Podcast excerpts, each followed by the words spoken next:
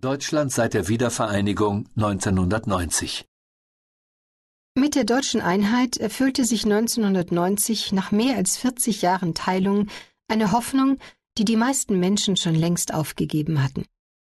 Die friedliche Revolution in der DDR, der Zusammenbruch des SED-Regimes und der Niedergang des sowjetischen Imperiums waren Veränderungen größten historischen Ausmaßes.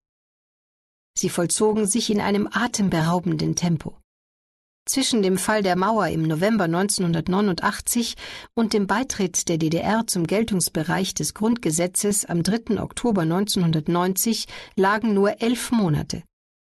In diesem Zeitraum wurden nicht nur die vielen offenen politischen, wirtschaftlichen, rechtlichen und sozialen Fragen auf deutsch-deutscher Ebene geklärt, sondern auch die komplizierten Probleme rund um die Vorbehaltsrechte der vier Siegermächte des Zweiten Weltkrieges. Vieles veränderte sich im geeinten Deutschland. Nicht nur, dass sich die Bundesrepublik um rund 16 Millionen Menschen und fünf neue Bundesländer vergrößerte. Aus den getrennten Staaten, die am Rand ihrer jeweiligen Machtblöcke gelegen hatten, entstand ein wirtschaftlich und politisch mächtiger Gesamtstaat in der Mitte Europas.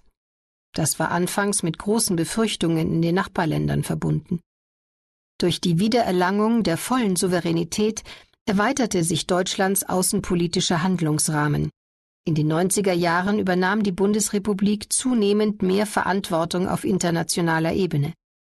Wurde die deutsche Außenpolitik während des Golfkrieges 1991 noch als Scheckbuchdiplomatie belächelt, ist die Bundeswehr heute in verschiedenen NATO- und UN-Missionen auf dem Balkan, in Afrika sowie im Mittleren Osten im Einsatz.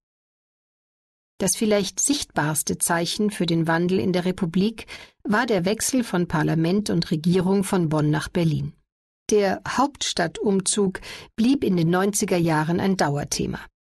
Es ging dabei nicht einzig um die Kosten und die neuen Gebäude, sondern vor allem um die Frage, ob die Politik an der Spree eine andere sein werde als zu Bonner Zeiten.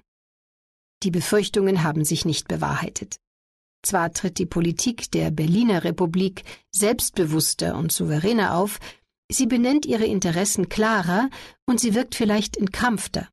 Gleichwohl werden die Grundlinien und Traditionen der alten Bundesrepublik auch im vereinten Deutschland fortgeführt, zumal sie sich als die richtigen erwiesen haben.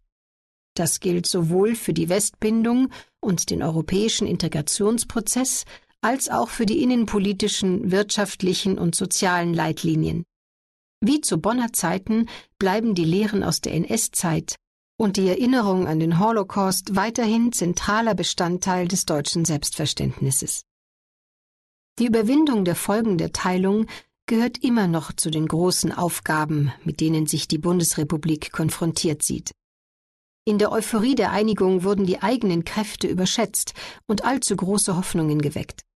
Die vollständige Umgestaltung der maroden Wirtschafts- und Sozialordnung auf dem Gebiet der ehemaligen DDR, die eine hohe Arbeitslosigkeit auslöste, führte zu großen Enttäuschungen und Frustration. Die Deutschen in Ost und West merkten, dass sie sich in den 40 Jahren doch fremder geworden waren als zunächst angenommen. Dennoch suchen die enormen Leistungen des Wiederaufbaus ihresgleichen. Heute wächst eine gesamtdeutsche Generation heran, die die Teilung nur noch aus Geschichtsbüchern kennt. Diese Generation sieht sich jedoch bereits neuen Herausforderungen gegenüber. Globalisierung, Strukturwandel, Wirtschaftskrisen und internationaler Terrorismus sind nur einige von ihnen. Deutschland kommt im 21. Jahrhundert eine gewichtige Rolle in der Welt zu, die bewältigt werden will.